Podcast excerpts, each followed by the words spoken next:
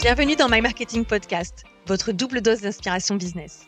C'est Laurie et Sandy Giacobi. On est entrepreneurs, spécialistes en marketing et cofondatrices de My Marketing Experience.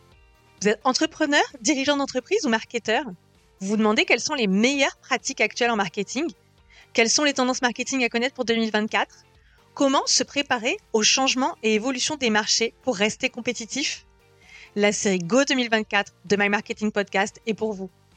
Dans cette série de 7 épisodes, des marketeurs et des entrepreneurs de renom, chacun spécialisé dans un domaine, partagent sans compter leurs meilleurs conseils pour faire décoller votre entreprise en 2024. Prospection et vente, publicité en ligne, influence et relations publiques, réseaux sociaux, marque employeur, sans oublier le mindset du dirigeant. La série Go 2024 de My Marketing Podcast, c'est un concentré d'inspiration pour vous aider à construire une stratégie marketing solide et faire grandir votre entreprise dans les 12 prochains mois et au-delà. Pour aller encore plus loin, retrouvez le récap complet de la série dans notre livre blanc à télécharger. Il reprend les enseignements clés de chaque épisode de la série avec en bonus des recommandations d'action à mettre en place et des cadeaux surprises. Pour le retrouver, suivez le lien en description. C'est parti, Go 2024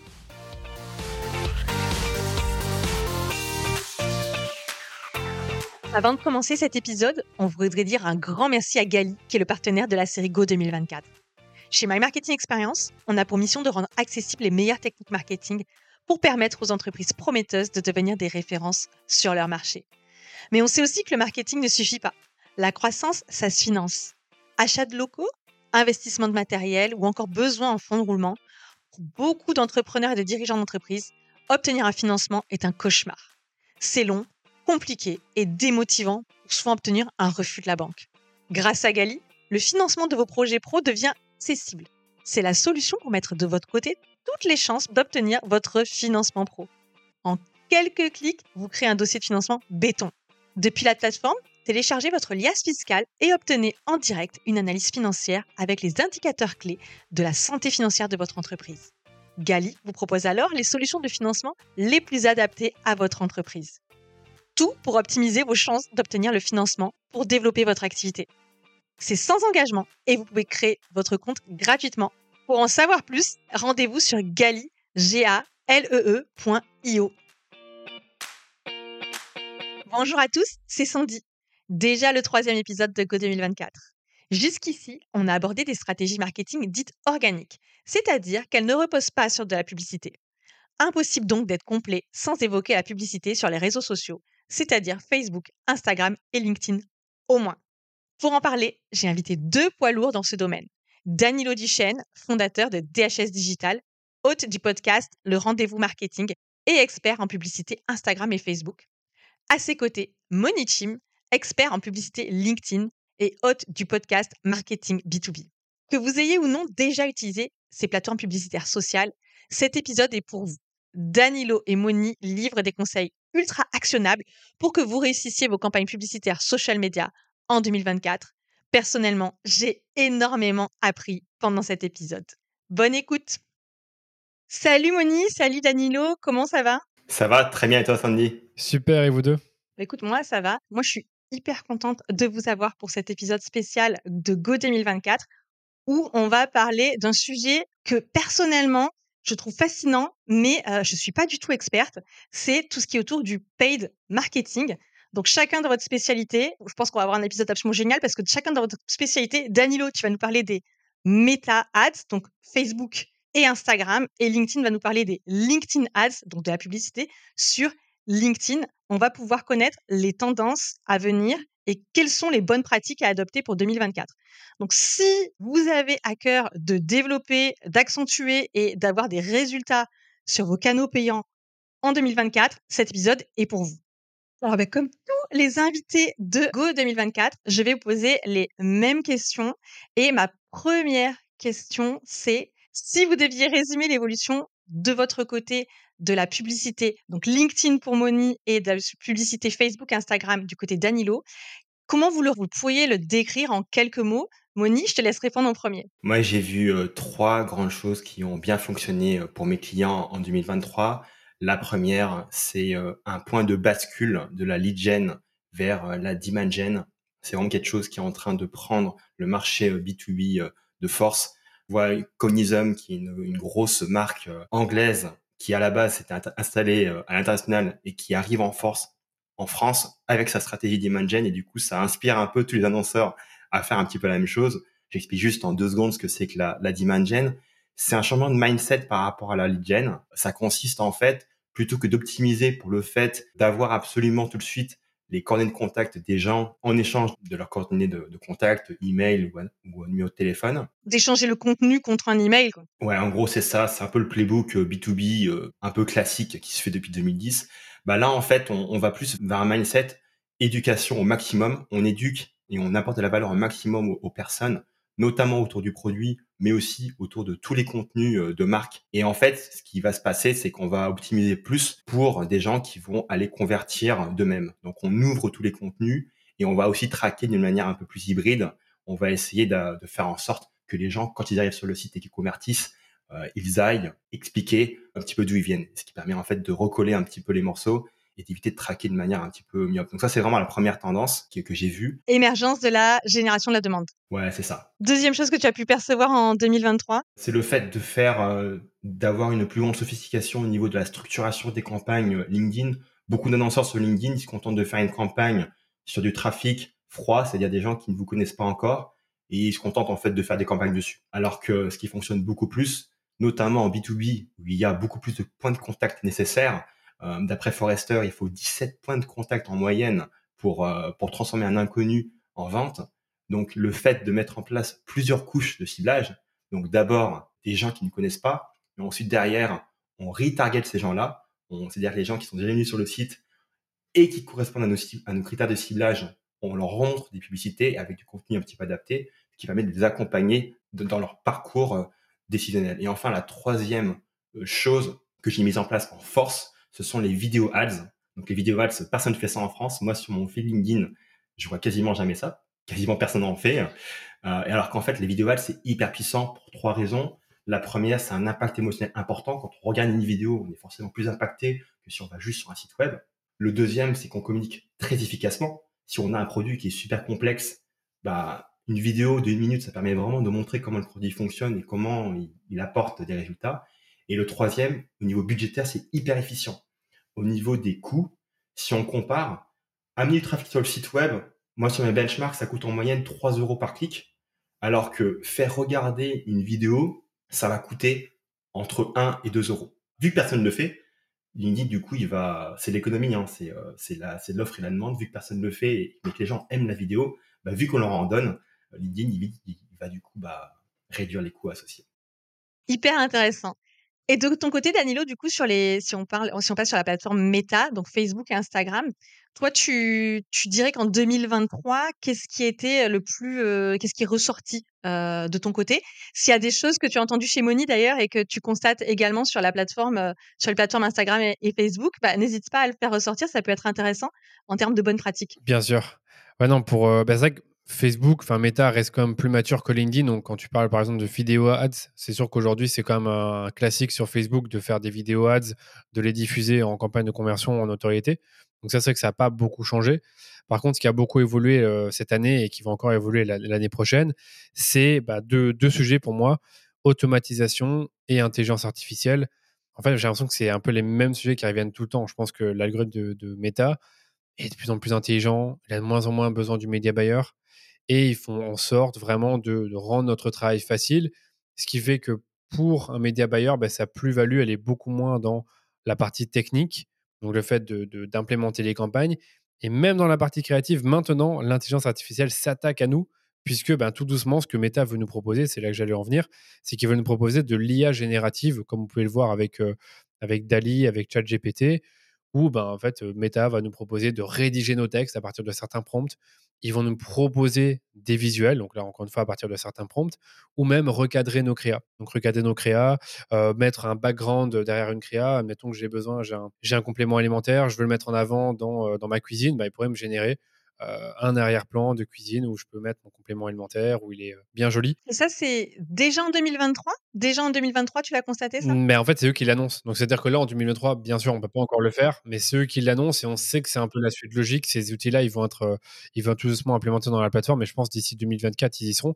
Rien n'est jamais sûr, mais en tout cas, AI Sandbox, ils l'ont annoncé.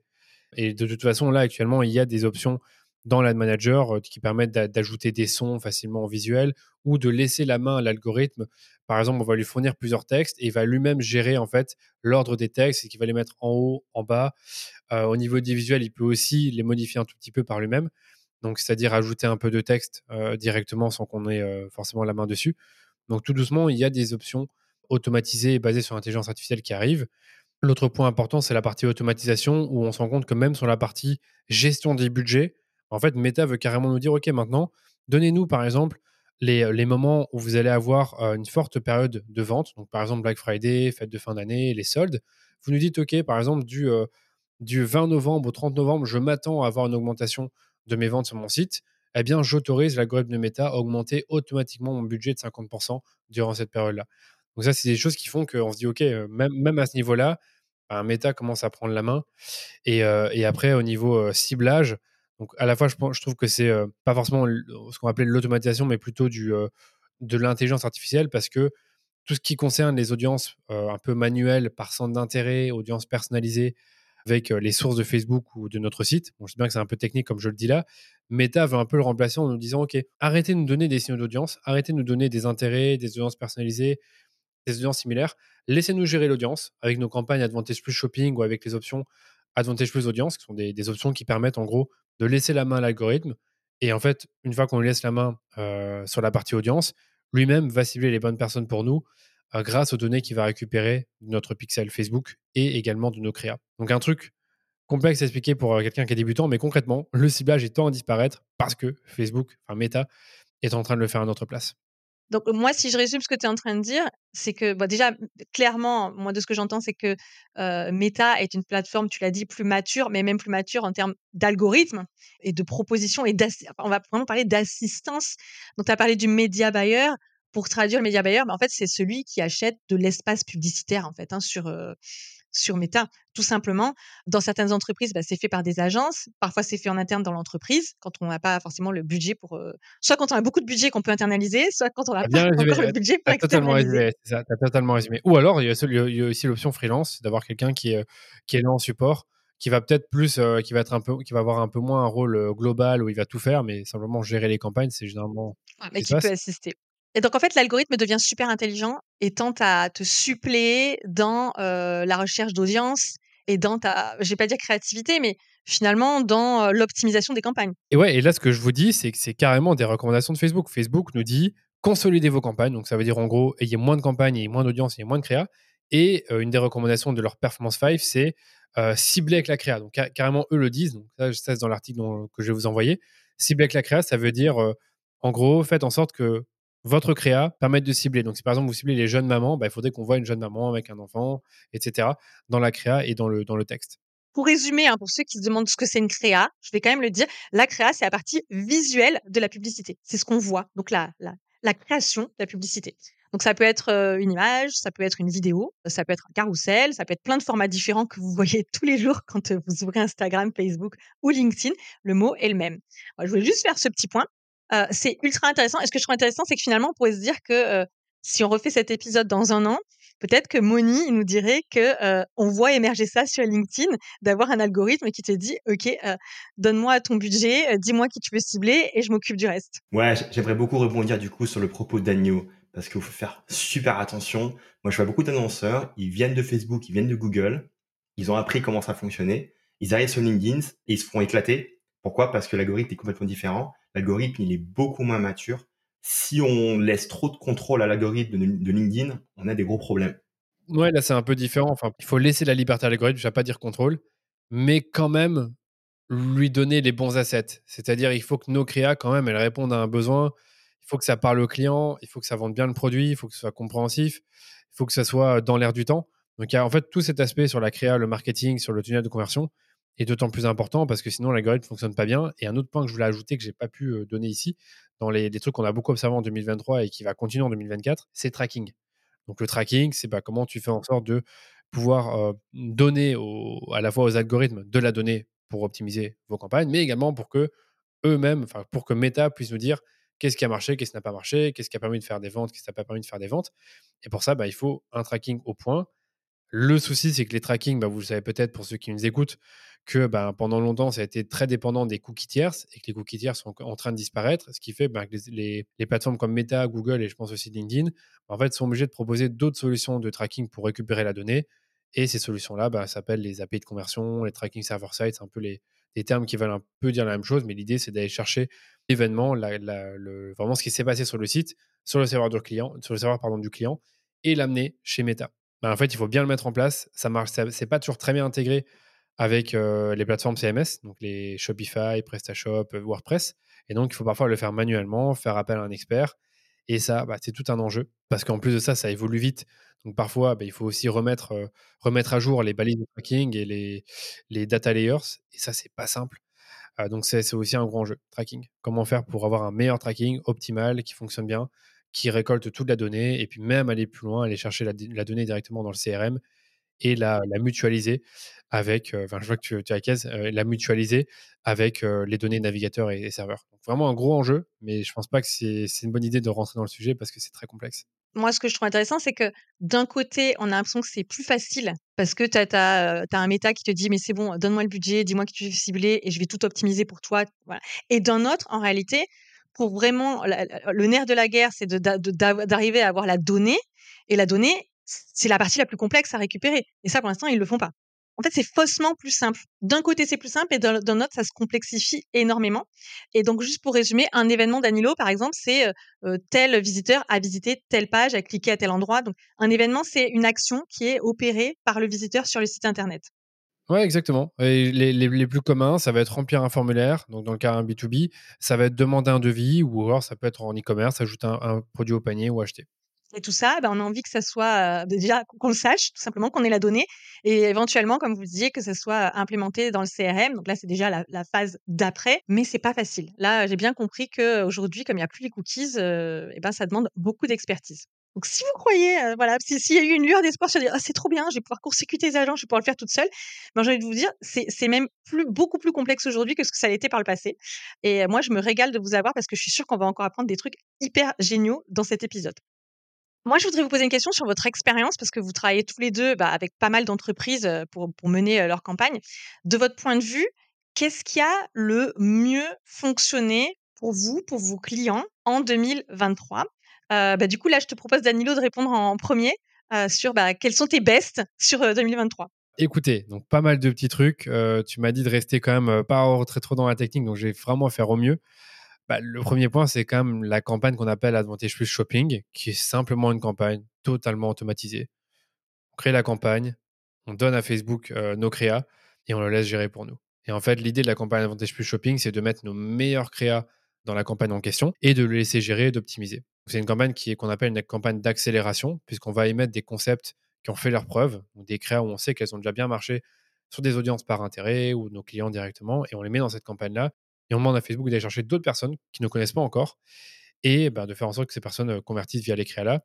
Ce qui est bien avec la campagne Advantage Plus Shopping, c'est qu'on peut lui dire attention, je ne veux pas que tu montes mes publicités à des, audiences qui m'appartiennent, donc des audiences de, clients ou de visiteurs. Et donc, on peut lui donner un maximum de dépenses sur cette campagne en particulier. cette campagne, quand Facebook l'a lancée en fin d'année dernière, donc c'est très récent, ils ont dit bah voilà, c'est une campagne qui permet de diminuer les CPA, les coûts d'acquisition de 12% fait, on observe que pour certains clients, parfois, c'est même des. Ouais, c'est pas rien. Et parfois, on observe que c'est 30, 40, 50%. Et en fait, elles finissent par remplacer nos campagnes qu'on va appeler manuelles, que même Meta appelle manuelles, qui sont des campagnes où, bah, comme vous, je vous le disais, on utilise des, centres d'intérêt, des audiences similaires ou d'autres critères qui, étaient très utilisés auparavant. Et là, en fait, on l'utilise de moins en moins parce que Advantage Plus Shopping fait bien le taf. Donc ça, c'est le premier point. Le deuxième, ça va aller plutôt vite. C'est pour les plus petits comptes, c'est-à-dire les comptes qui dépensent, euh, on va dire, moins de 5 000 euros par mois. Donc, il peut quand même être un gros montant en fonction de la taille de votre entreprise. En fait, ce qu'on a constaté, c'est que consolider les campagnes, donc avoir une ou deux campagnes maximum et avoir très peu d'audience dans chaque campagne, en fait, ça fonctionnait mieux que d'essayer de faire un truc un peu trop complexe.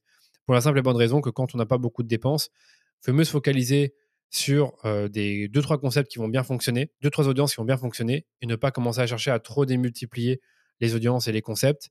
Et quand on a des audiences qui sont trop petites en retargeting, donc les visiteurs, les interactions avec les pages, autant les regrouper ensemble dans un, même ensemble de publicités et laisser Meta gérer. Donc en gros, on fait, on segmente un peu moins, on regroupe et ça permet d'avoir plus de stabilité et des meilleurs résultats. le troisième et quatrième point, c'est sur la créa, c'est beaucoup plus simple à comprendre. Donc le troisième, c'est le ciblage par la créa. Donc en gros, c'est vraiment de faire en sorte que le, client cible se reconnaisse, soit de par sa problématique ou soit de par son profil démographique. Donc très simple et ça marche en B2B aussi. Donc par exemple, on a un client dans le B2B pour qui on a utilisé euh, ça qui s'appelle euh, QuickTalk où en fait on avait euh, des créas par secteur d'activité. Parce qu'en fait, c'est de la téléphonie mobile et en fait, on sait que ça peut s'adresser à des architectes, à des comptables, à des agences de com. Et en fait, dans les créas, on essayait de vraiment à chaque fois d'adapter notre message et notre proposition de valeur à ce personnage en particulier. Donc ça, c'était plutôt euh, fonctionnel. Et le quatrième point, donc qui est aussi un point sur la créa, c'est simplement le fait de récupérer des réels euh, qui ont bien fonctionné en organique pour notre client et en faire une publicité concrètement, donc le booster. Donc ça, ça marche bien. Donc parfois, c'est des réels qui vont, euh, voilà, on dirait que c'est une interview et en fait, dans l'interview, finalement, le, pas le client, mais ça peut être un influenceur, un créateur ou le fondateur de la marque part de son produit. En fait, on booste ça parce que ça paraît très organique et en fait, dans le même temps, on met en avant le produit et c'est beaucoup plus crédible qu'une publicité, euh, enfin pas crédible, en tout cas c'est beaucoup plus authentique qu'une publicité qui cherche directement à vendre. Donc en gros, des réels organiques qu'on booste en publicité, c'est un truc qui est assez fonctionnel et qui peut aussi marcher en B2B. Je savais même pas que c'était possible de prendre des réels et de les utiliser vers la publicité. Moi, ce que je retiens quand même de ce que tu dis, Danilo, c'est que même si tu as toute l'assistance que tu qu'on peut te fournir aujourd'hui, j'ai l'impression que avant, on pouvait pêcher un petit peu sur la connaissance de son persona et de son audience cible, parce que tu pouvais toujours t'appuyer, on va dire, sur je suis meilleur techniquement que les autres. Mais en fait, aujourd'hui, comme la technique, on va dire que c'est d'une partie, hein, la, technique sur la plateforme, on va dire qu'on n'a plus besoin d'être aussi expert sur la plateforme. Hein, je ne parle pas sur le, pas sur le tracking. J'ai l'impression qu'il faut, il faut en revanche être beaucoup plus performant sur la connaissance de sa cible pour trouver les angles et les arguments pour les toucher. Parce que tu disais, nous, on a fait par rapport, on a, on a fait des campagnes fonctionnelles, c'est-à-dire par rapport à, nos cibles. Et du coup, est-ce que tu confirmes que aujourd'hui, avoir des messages qui sont plus personnalisés, plus percutants et un meilleur positionnement, ça, ça fait la, différence parce que la technique est moins prégnante, on va dire? Ouais, ça fait la différence. Après, il ne faut pas oublier qu'il faut aussi avoir des publicités qui peuvent vraiment s'adresser à beaucoup de monde. Donc, c'est bien d'avoir les deux, c'est-à-dire des publicités qui s'adressent à beaucoup de monde, mais aussi des publicités pardon, qui vont s'adresser un segment d'audience spécifique et ça permettra à l'algorithme de Meta d'aller chercher cette poche d'audience qui est peut-être un peu moins adressée et qui a peut-être besoin d'avoir un message qui va vraiment lui parler que à elle et qui va se reconnaître. Mais après, je te dis une bêtise, si tu vends par exemple, euh, j'ai l'habitude de donner cet exemple-là, un complément alimentaire pour les problèmes d'articulation, bah, si tu parles de problèmes d'articulation dans ton accroche, dans ton visuel, dans ta créa, ça va d'office être fonctionnel parce que ça va parler à tous les gens qui ont des problèmes d'articulation, peu importe que ce soit des femmes, des hommes, euh, des personnes qui font du sport, qui font pas de sport, peu importe, ça va leur parler. Mais c'est bien d'avoir peut-être avoir une publicité. Tiens, vous êtes euh, un, grand sportif et vous avez des problèmes d'articulation. Bam, on a la solution. Tiens, vous êtes une personne qui essaie de reprendre le sport mais vous n'y arrivez pas parce que vous avez des problèmes d'articulation. Bam, on a une publicité. Donc en fait, l'idée c'est vraiment d'avoir un peu tout cet ensemble de publicités segmentées mais aussi large sur le problème. Je sais pas si ça répond à la question. Oui, ça répond à la question parfaitement. Bah écoute, super intéressant. Moni, euh, de ton côté, est-ce que tu, euh, tu peux nous brosser un tableau de ce qui a le mieux fonctionné pour toi, pour tes clients? Et n'hésite pas, si tu as des parallèles à faire, au contraire, hein, dire bah, c'est pas du tout pareil du côté LinkedIn, n'hésite pas à appuyer dessus. C'est marrant, on ne s'est pas parlé avec Danilo, on ne s'est pas concerté avant, je vous le promets, mais il y a une vraie convergence entre nos propos. On va commencer par rapport à l'aspect à l'aspect messaging et contenu. Effectivement, je pousse vraiment mes clients à parler de leurs produits dans les publicités et à parler des pain points, des problèmes que le produit va, va résoudre en fait dans la vie des différents dans les clients, les résultats qu'il va apporter, etc. Donc être beaucoup plus clair dans, ce que tu dis en fait dans, dans les publicités. Bon, par contre, LinkedIn ne va pas être capable de délivrer euh, automatiquement entre guillemets les bonnes créas aux bonnes personnes comme le fait Meta avec son algorithme. Il faut avoir beaucoup plus de contrôle sur l'algorithme. Il faut un peu entre guillemets forcer LinkedIn à montrer les publicités aux bonnes personnes à travers le, ciblage. Mais clairement, si on n'a pas fondamentalement un, message qui est bien calibré par rapport à la connaissance du client cible, ça sert à rien de faire la publicité, que ce soit sur Meta, sur Google et euh, LinkedIn.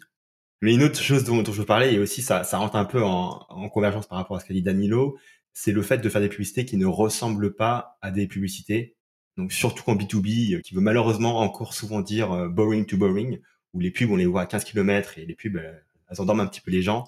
Bah moi j'ai poussé beaucoup mes clients à faire des pubs beaucoup plus sur un format un peu B2C, plus humoristique, plus sympa, euh, limite UGC, euh, euh, User Generated Content, c'est-à-dire on voit par exemple en face cam iPhone la personne qui va parler du produit avec les petits sous-titres, avec éventuellement un, ton un peu humoristique. Et, forcément, ça, attire l'attention des gens parce que ça, va, complètement à l'opposé des publicités LinkedIn habituelles où on voit les gens en costard en train de se serrer la main, les pubs qui font un peu dormir les gens. Donc ça, c'est vraiment un aspect qui est super important sur l'aspect aspect créatif. Et encore par rapport à cette convergence entre le paid et l'organique, en juin 2023, il y a eu l'émergence des Thought Leader Ads. Ce sont des publicités LinkedIn qui sont des publicités dans lesquelles on va sponsoriser des postes de personnes employées par votre entreprise, que ce soit euh, votre CEO, que ce soit un expert métier, etc. Et en fait, ce qui va se passer, c'est que dans la pub, dans le fil d'actualité des gens qui vont être ciblés, ils vont voir le poste, ils vont voir euh, le, le, portrait euh, de la personne.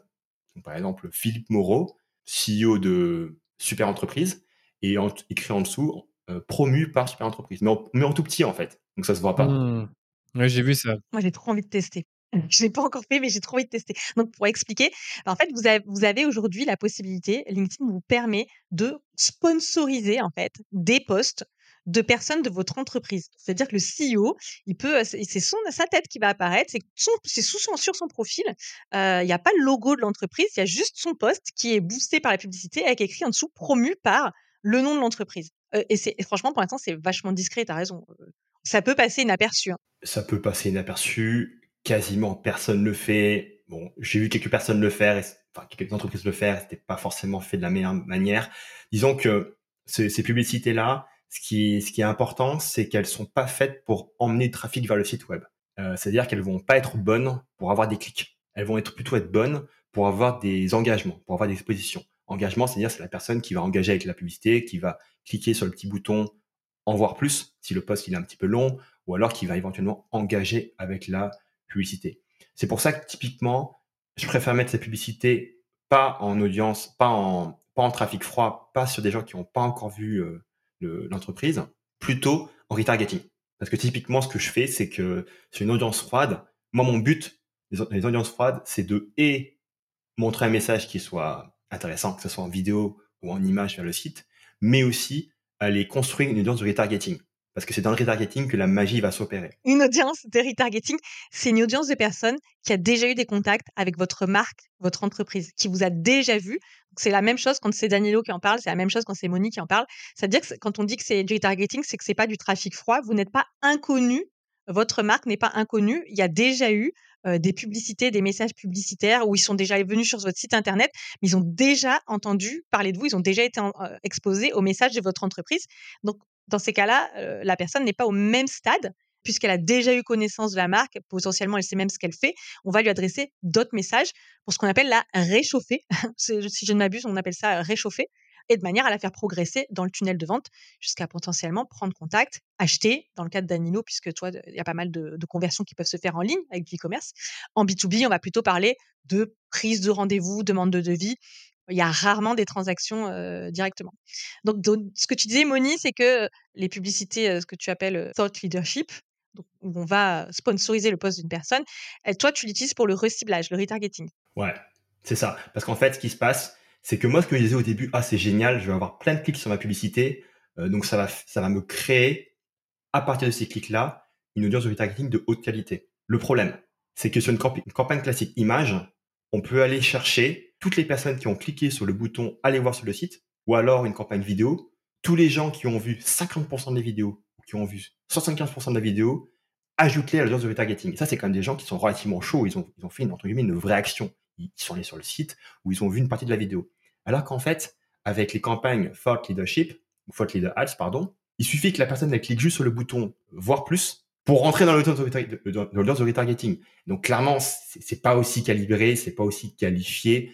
Et donc, euh, aller derrière envoyer le trafic dessus, c'est pas super. Donc c'est pour ça que, que j'ai arrêté de faire ça et que maintenant, ces campagnes-là, je, les mets seulement en retargeting pour aller euh, rassurer les gens, les gens qui nous connaissent déjà, ils voient que le CEO il parle, ils voient que les experts métiers parlent et ils racontent pas que des bêtises. Au contraire, ils racontent des choses très intéressantes sur le produit, mais aussi sur l'expertise globale de la marque et ça va derrière les aider à convertir. En tout cas, tu me donnes envie de le faire. ouais, ça donne envie, hein. Ouais, franchement, j'ai envie de le faire. Quand on va finir l'épisode, on va tous essayer.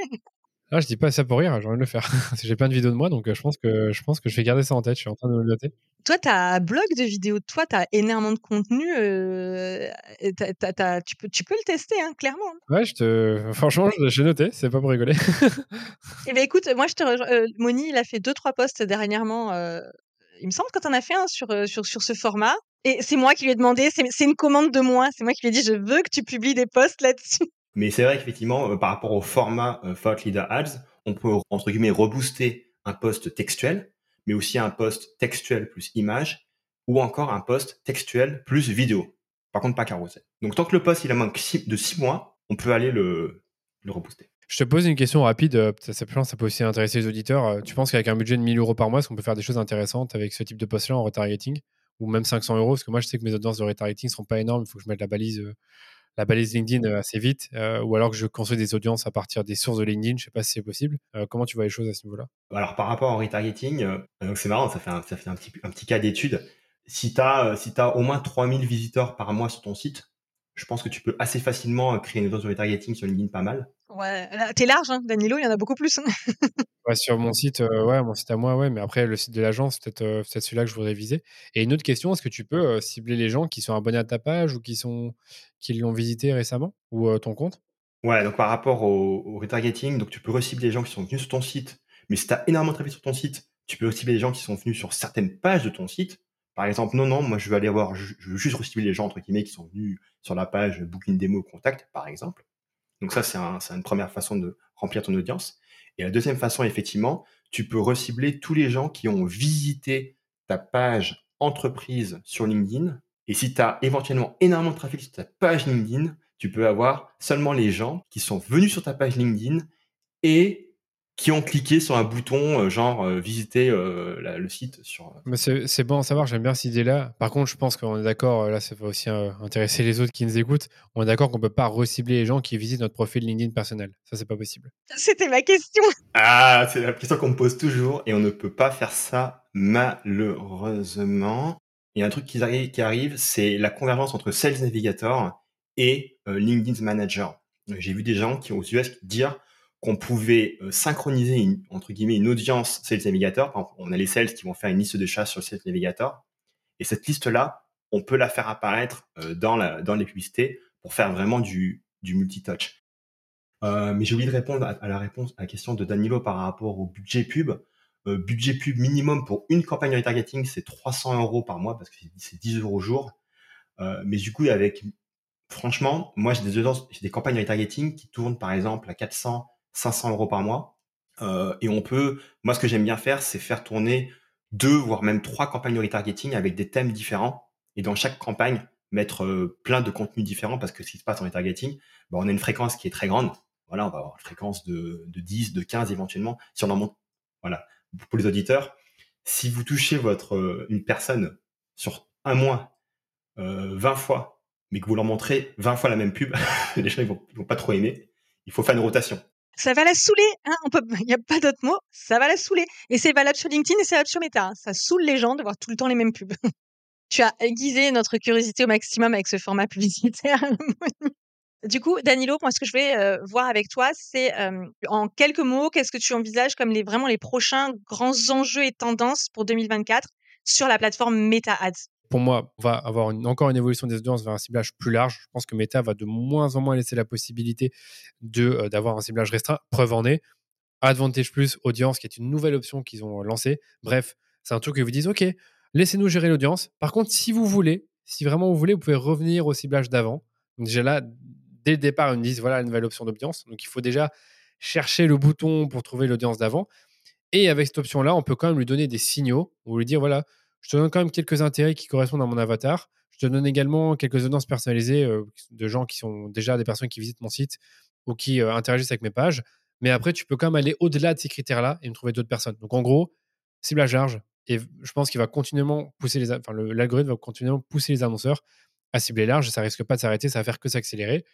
J'en ai parlé aussi, il y aura de plus en plus d'automatisation sur la gestion des budgets. J'ai pas tout dit, mais là aujourd'hui, Meta, carrément, il va nous dire sur une campagne, tiens, je te conseille d'augmenter ton budget de X euros sans que cela va réinitialiser la phase d'apprentissage. Ou alors, même si on lui donne un budget quotidien, par exemple à 100 euros par jour, maintenant, l'algorithme peut aller jusqu'à 75% de budget en plus s'il considère que ça améliore les conversions. Attention, pour ceux qui vont euh, déjà me dire, oh, mais c'est hallucinant ça, on peut même plus dire euh, quel budget on veut, il va quand même aller au-delà. Non, il va regarder une moyenne sur une semaine. Donc, si on met un budget de 100 euros par jour, bah, sur une semaine, ça fait 700 euros. En fait, il y a des jours où il va peut-être dépenser 150, d'autres jours, il va dépenser 80, d'autres jours, il va dépenser 160, mais la moyenne sera toujours à 700. Donc, en gros, même à ce niveau-là, l'algorithme aura plus de liberté sur la, façon dont il dépense votre budget. Alors qu'avant, il pouvait aller jusqu'à 25% en plus du budget, donc c'était quand même pas significatif. Une grosse, c'était raisonnable, là, 75%, c'est pas rien. Et après, dernier point, comme je le disais, je pense que l'IA générative pour la création publicitaire, ça va arriver, ça va continuer. J'ai encore entendu qu'il y avait d'autres nouvelles annonces qui sont arrivées, euh, justement, où on peut carrément lui donner des prompts, où ils vont faire des scripts de. Attends, j'ai un doute, là, je veux pas dire de bêtises, je vais relire un peu ce que j'avais noté à ce propos-là, mais en gros, il permettra aux créateurs de générer de courtes vidéos en haute définition à partir d'un texte et ou d'une image statique. Il permettra également d'éditer des images de haute qualité à partir de simples instructions textuelles comme retirer l'arrière-plan, modifier les couleurs ou augmenter la luminosité. Donc en gros, la partie créa va encore bien évoluer avec l'IA générative. Je trouve ça dingue quand on pense qu'il y a un an à peine, on découvrait euh, ChatGPT. Ben oui, c'est ça. Ça a été très vite à ce niveau-là. C'est flippant. Et, ça, du coup, ça va encore. On peut imaginer que ça va encore euh, s'accélérer. Du coup, Moni, de ton côté, si tu devais, euh, je pense que ça va rejoindre ce qui a été dit avant de ton côté, mais si tu devais résumer les grands enjeux tendance 2024 en quelques mots, les résumer ou les, consolider par rapport à ce qui a été dit? Bah, Ne lâchez pas les chevaux par rapport à l'automatisation sur LinkedIn. Si vous cliquez sur euh, expansion d'audience, audience network, euh, optimiser pour les clics à haute valeur, etc., vous allez avoir des problèmes. Pareil sur les enchères automatiques, typiquement, euh, quand vous mettez des enchères automatiques, c'est un peu le festin pour LinkedIn. Il va pouvoir vous augmenter vos coûts au maximum et s'en mettre un maximum dans les poches. Les enchères manuelles fonctionnent beaucoup mieux. Donc allez-y mollo par rapport aux audiences. C'est pas aussi automatisé que Facebook.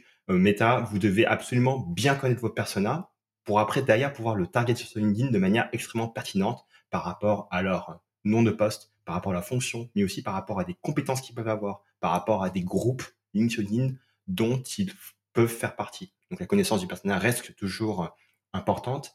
Après, euh, par rapport aux conseils que, que j'ai apportés, un peu différent de ce que j'ai dit auparavant, mais qui rentre un peu en, résonance avec les thought leader ads. Moi, ce que je constate, c'est qu'en B2B, on parle de thought leadership, mais on n'en fait pas. C'est-à-dire qu'on on va voir la page d'entreprise, euh, les contenus, c'est pourri. On va voir euh, les, euh, posts des gens. Bah, c'est juste pas intéressant, en fait. Et le problème, c'est que le paid, c'est pas de la magie. Le paid, typiquement, c'est un levier d'amplification d'une exécution marketing organique qui fonctionne déjà. Donc, c'est ça que j'ai envie de dire aux gens. Euh, avant de devenir fan de la pub, faites de l'organique sur vos profils clés dans l'entreprise, sur votre page d'entreprise. Après, d'ailleurs, allez amplifier tout ça euh, avec du paid. Merci de le dire. Euh, moi, je dis souvent, je reprends une phrase de je ne sais plus qui qui a dit ça, je retrouverai. C'est un produit qui se vend pas sans publicité, ne se vendra pas mieux avec publicité, en fait. Donc, un message qui marchait déjà pas sans publicité n'a pas plus de chances de marcher que de la publicité. Donc, traquez ça, que le message soit bon, parce que ni Meta ni LinkedIn ne pourra faire de la magie à ce niveau-là. Si le message est mauvais et pas intéressant, il ne le rendra pas forcément super intéressant aux yeux de votre audience. Donc, merci de, de le rappeler, Moni. Et j'en viens à, à, une question qui, je pense, va être cruciale et ouvrez grand vos oreilles. Alors, c'était déjà super intéressant tout ce qu'on s'est dit là, mais là, on va rentrer un peu dans la cuisine de Danilo et de Moni sur quelles sont leurs intentions pour 2024. Donc moi, ma question, c'est qu'est-ce que vous comptez accentuer, diminuer ou adapter dans votre stratégie? Donc pour toi, euh, Danilo, euh, la stratégie ad sur Meta et, pour toi, Moni, la stratégie ad sur LinkedIn. Qu'est-ce que vous comptez ou diminuer ou abandonner? Peut-être vous allez me dire, moi, je vais arrêter ça complètement ou j'imagine qu'il faut laisser tomber euh, ou intensifier pour 2024. Ok, donc plein de trucs à dire. Euh, je pense que pour, pour diminuer, c'est clair que les, tests d'audience, le fait de sursegmenter, bah, on le faisait déjà plus beaucoup en 2022 et encore moins en 2023. Je pense qu'en 2024, ce sera quasiment terminé. Ça ne veut pas dire qu'on peut plus tester d'audience du tout. Ça veut juste dire qu'on préfère en cibler des segments plus larges et un peu moins se prendre la tête à ce niveau-là. Et les trucs qu'on va accentuer, il y en a quand même beaucoup suite à ce que j'ai dit. Premier point, ça, ça concerne plus nous en tant que prestataire de service. C'est on sent vraiment qu'aujourd'hui, si on travaille avec une entreprise et qu'on n'a pas la main sur la créa et le testing, bah en fait, ça va être compliqué pour eux de vraiment leur montrer notre valeur ajoutée, leur apporter quelque chose de plus que ce qu'ils peuvent déjà avoir en interne ou en travaillant avec un freelance. Donc on sait que si on n'a pas cet aspect-là, enfin qu'on n'a pas la main sur l'aspect créatif, que ce soit au moins la stratégie sans forcément produire, ou idéalement les deux, donc stratégie plus produire, on sait qu'on ne peut pas faire un travail optimal sur le compte. Deuxième point qu'on va accentuer, c'est faire plus de testing créa. Parce que comme je vous le disais, la créa, c'est une ère de la guerre, mais c'est pas le tout de faire des créas. Il faut encore tester euh, des créas qui vont s'adresser à différents personas, à différents besoins, à différents problèmes. Donc on sait qu'on doit le faire encore plus qu'avant, puisque les algorithmes ont la main. Troisième point qu'on va, va aussi accentuer, c'est la partie fondation financière, parce qu'on se rend compte que cet aspect-là, il est de plus en plus important. C'est comment est-ce qu'on peut planifier avec notre client ses investissements, comment est-ce qu'on peut redéfinir avec lui des indicateurs clés de performance qui vont être plus globaux, mais qui vont aussi être basés sur bah, leur structure de coût. Donc on sait que le ROS d'une entreprise va pas être, enfin, de, de n'importe quelle entreprise va être à chaque fois différent selon leur structure de coût, selon leur panier moyen. Et tout ça, en fait, on sait qu'on doit bien le calculer avec le client, qu'on doit prendre le temps en fait de le faire, tout comme planifier les investissements euh, de l'année en fonction des objectifs du client. Par exemple, le client nous dit, OK, l'année prochaine, on veut euh, faire 3 millions d'euros de chiffre d'affaires. Bah, sinon, on a déjà travaillé l'année précédente avec le client et qu'on connaît un peu ses temps forts, qu'on connaît son panier moyen, qu'on connaît son CAC, donc son coût d'acquisition de nouveaux clients, on va ensuite pouvoir produire un document qui va permettre d'atteindre cet objectif-là en investissant bah, un certain budget mois par mois en fonction bah, non seulement, comme je vous disais, du panier moyen, du coût d'acquisition, également de leur, euh, de leur rétention, c'est-à-dire le pourcentage de clients qui réachètent. Donc un truc bien, bien, bien complexe mais qu'on pense devoir faire de plus en plus pour accompagner nos clients, plus seulement sur la gestion de ads ou de la créa, mais également sur la, vraiment l'évolution de leur business, parce qu'on sait que ça fait, ça fait la différence. Moni, de ton côté, qu'est-ce que tu comptes arrêter peut-être, intensifier, adapter dans la stratégie que tu proposes et que tu recommandes sur LinkedIn Ads en 2024 Ouais, moi je pense que c'est important même quand on fait de la publicité, d'avoir vraiment une, une vision long terme et de savoir que c'est pas parce que vous lancez des ads aujourd'hui que dans 30 jours, vous, vous allez avoir un, pipeline qui est plein. Tout simplement euh, parce que le parcours décisionnel, il est, il est, il est long, il est euh, fragmenté, il est constitué de pas mal de différentes personas dans vos comptes clés. Et donc, vous avez besoin de montrer systématiquement euh, vos publicités, vos messages, vos créas, vos vidéos, votre produit, votre expertise de manière diversifiée tous les mois, mois après mois. Et en fait, vous allez accumuler des points de contact qui vont augmenter la confiance et l'autorité que votre entreprise a aux yeux euh, des personnes que vous souhaitez séduire. Donc c'est vraiment important d'avoir cette, euh, cette vision sur le long terme. Et j'ai aussi constaté qu'il y a souvent un manque de contenu organique de qualité. J'ai beaucoup d'entreprises qui, euh, qui font des blogs qui font des articles pour, pour faire du SEO. Le problème des articles pour faire du SEO, c'est qu'on fait des articles euh, juste pour avoir du trafic, mais c'est pas forcément des articles qui vont être de haute valeur ajoutée. C'est pas forcément des articles qui vont faire un effet waouh aux prospects qui vont et les prospects prospects qui vont se dire ah mais du coup ça me fait vachement envie de bosser avec cette entreprise là et, et ça c'est vrai pour les articles c'est vrai aussi pour beaucoup d'autres types de contenus donc, euh, moi, ce que je dirais, c'est investir vraiment sur le contenu. Donc, à la base, investir sur votre connaissance euh, persona, optimiser votre contenu pour vos personas, mais pas forcément pour, euh, pour, Google, etc. Ce qui permettra, bah, en fait, à, Daniel et à moi et à, et à tous nos autres collègues d'aller amplifier des initiatives organiques qui, qui fonctionnent bien. Sur l'aspect un peu plus tactique sur LinkedIn Ads, on va aller beaucoup plus fort sur l'aspect vidéo, euh, que ça soit sur des audiences froides, sur des audiences de, retargeting. Le problème que je vois, c'est que les gens, ils ont du mal à faire de la vidéo. Je trouve que c'est, ils s'en font tout un plat en fait. c'est, on peut faire une vidéo et tout. C'est, non mais tu prends, tu prends une, tu prends ton iPhone, euh, tu prépares ton, script et tu vas quoi. Ça, peut... En une journée, tu peux shooter 10 vidéos, il y a pas de problème. Si vous avez du mal à avoir des témoignages vidéo, mais juste euh, vous avez des clients qui témoignent en textuel qui vous disent oui, on a eu tel résultat avec vous, c'est génial. Par contre, on a trop peur de faire une vidéo, etc. Bah, prenez quelqu'un de votre entreprise qui est à l'aise avec la vidéo, mettez-le en caméra et faites-le déclamer l'étude de cas en vidéo en expliquant euh, voilà, on a tel client qui est venu nous voir avec telle problématique, on a fait ça, ça, ça avec lui, on a eu tel résultat, etc. Ça fonctionne très bien, ça fait très organique, ça fait très naturel. Ça fait une pub qui ressemble pas trop à une pub parce que on n'est pas obligé en vidéo de faire des formats hyper léchés. Euh, et payer 15 000 balles pour faire la vidéo, on peut faire ça vraiment entre guillemets un peu à la mano. Cool. Moi, je vais peut-être faire ça alors. Je vais, je peut-être tenter le coup. ça donne trop d'idées, en fait, c'est trop bien.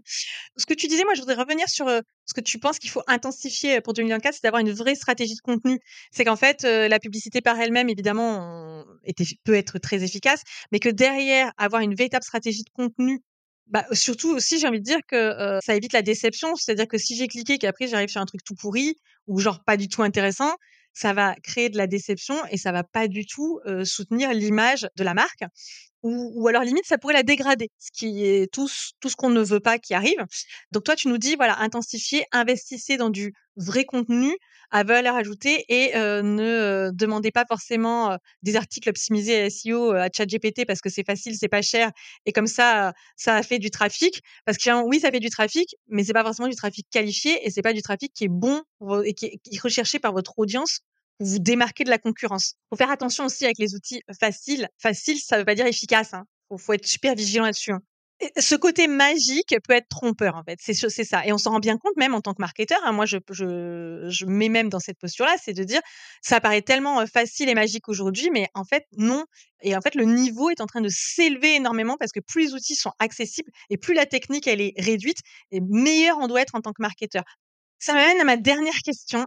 Moi, je voudrais que vous mettiez dans la peau. Vous avez voilà, un conseil d'amis que vous aimeriez donner aux personnes, soit qui se lancent, soit qui envisagent peut-être de se mettre, de tester les LinkedIn Ads ou les Meta Ads en 2024.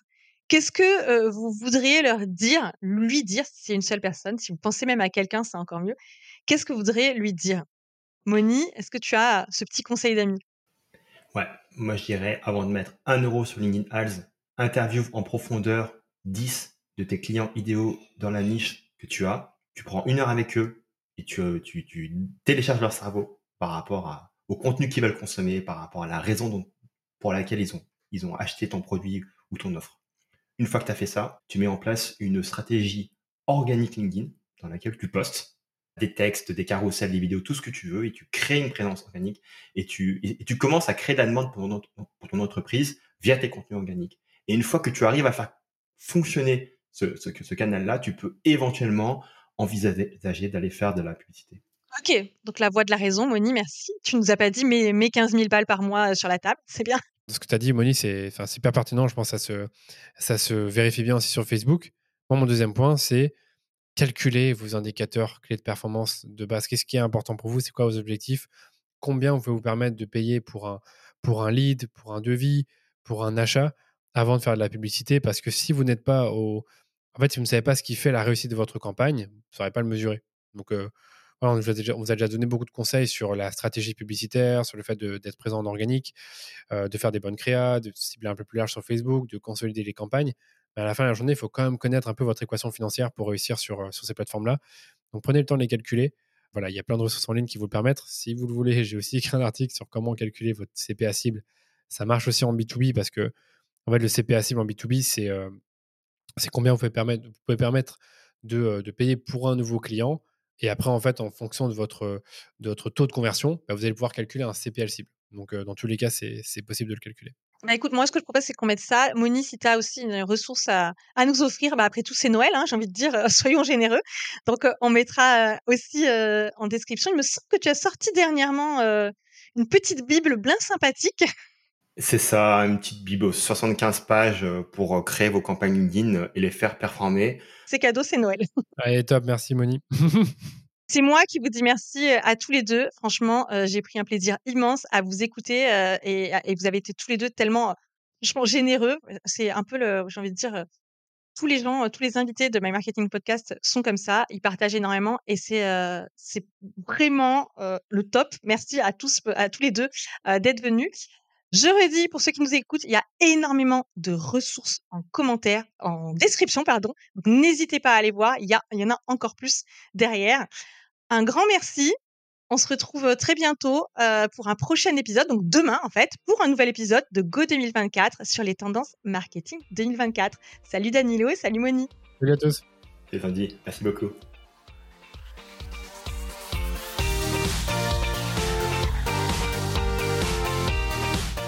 Si cet épisode vous a plu, n'hésitez pas à le partager autour de vous et à lui laisser une évaluation 5 étoiles avec votre meilleur commentaire sur Apple Podcast ou la plateforme d'écoute de votre choix. Vous pouvez également vous abonner pour être sûr de n'en manquer aucun. Je vous invite aussi à retrouver plus d'informations sur notre invité et à le suivre sur vos réseaux sociaux préférés. Tous les liens sont en description de l'épisode. En attendant, on se retrouve demain pour un nouvel épisode de la série Go 2024. La série Go 2024 de My Marketing Podcast est rendue possible par Gali, la solution pour permettre aux entreprises de grandir en mettant toutes les chances de leur côté d'obtenir un financement pro